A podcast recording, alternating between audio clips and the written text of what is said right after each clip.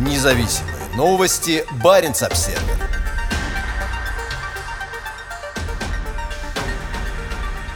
Городскую среду российской Арктики хотят привести к единому стандарту. Для реализации вводимых российскими чиновниками арктического стандарта и дизайн-кода для заполярных городов понадобится много краски и цемента. Многие заполярные города и поселки, появившиеся в советский период, в последние десятилетия столкнулись с массовым оттоком населения, упадком экономики и разрушением местной инфраструктуры. По всей Арктике есть остатки населенных пунктов, в которых раньше проживали тысячи человек. Часть из них полностью заброшена и служит символом провальной политики. Но теперь Арктика у Москвы в приоритете, и благодаря этому часть заполярных поселений в итоге может возродиться. Обсуждаются новые многомиллиардные инфраструктурные и промышленные проекты.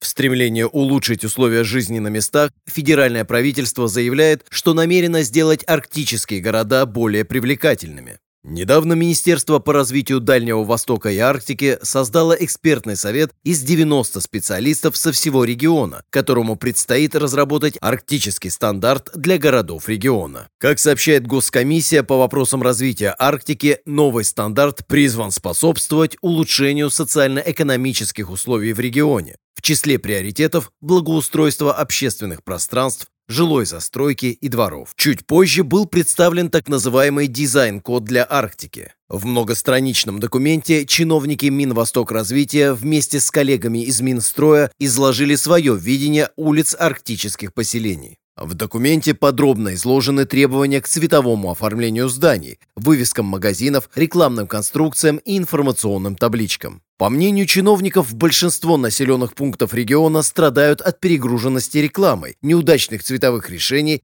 и некачественной отделки фасадов жилых зданий. Также требуют улучшения информационные знаки и уличное освещение. В качестве примеров в документе использованы несколько городов Кольского полуострова, в том числе поселок Никель, расположенный у границы с Финляндией и Норвегией. На фотографиях показано, как местным магазинам необходимо привести в порядок визуальное оформление, убрав все лишние вывески и рекламу. По замыслу министерства, это должно стать стандартом для всех городов и поселений в Арктике. Пока не ясно, будет ли инициированная Москвой масштабная арктическая реновация реализована на местах. Большинство населенных пунктов региона находятся в тяжелом экономическом положении, и развитие городской среды выходит за рамки возможностей муниципальных бюджетов. Сам Никель переживает серьезный кризис после закрытия здесь плавильного цеха Норникеля. Была принята масштабная программа развития поселка, но из нее реализуется лишь несколько проектов, и Никелю грозит серьезная опасность стать городом-призраком. Губернатор Мурманской области Андрей Чибис до этого занимал один из руководящих постов в федеральном Минстрое и привез с собой в регион целую группу бывших коллег и советников. Чибис сделал своим лозунгом «На севере жить», представив ряд проектов, способствующих улучшению условий жизни на севере. Однако похоже, что ни один из проектов не оказал существенного влияния на местную демографию. Население Мурманской области, как и практически всех остальных регионов Российской Арктики, продолжает сокращаться стремительными темпами. Фактически сейчас население Кольского полуострова сокращается еще быстрее, чем в предыдущие десятилетия. По данным регионального управления Росстата, на начало 2021 года в Мурманской области проживало 732 864 человека. Это более чем на 1,1% меньше,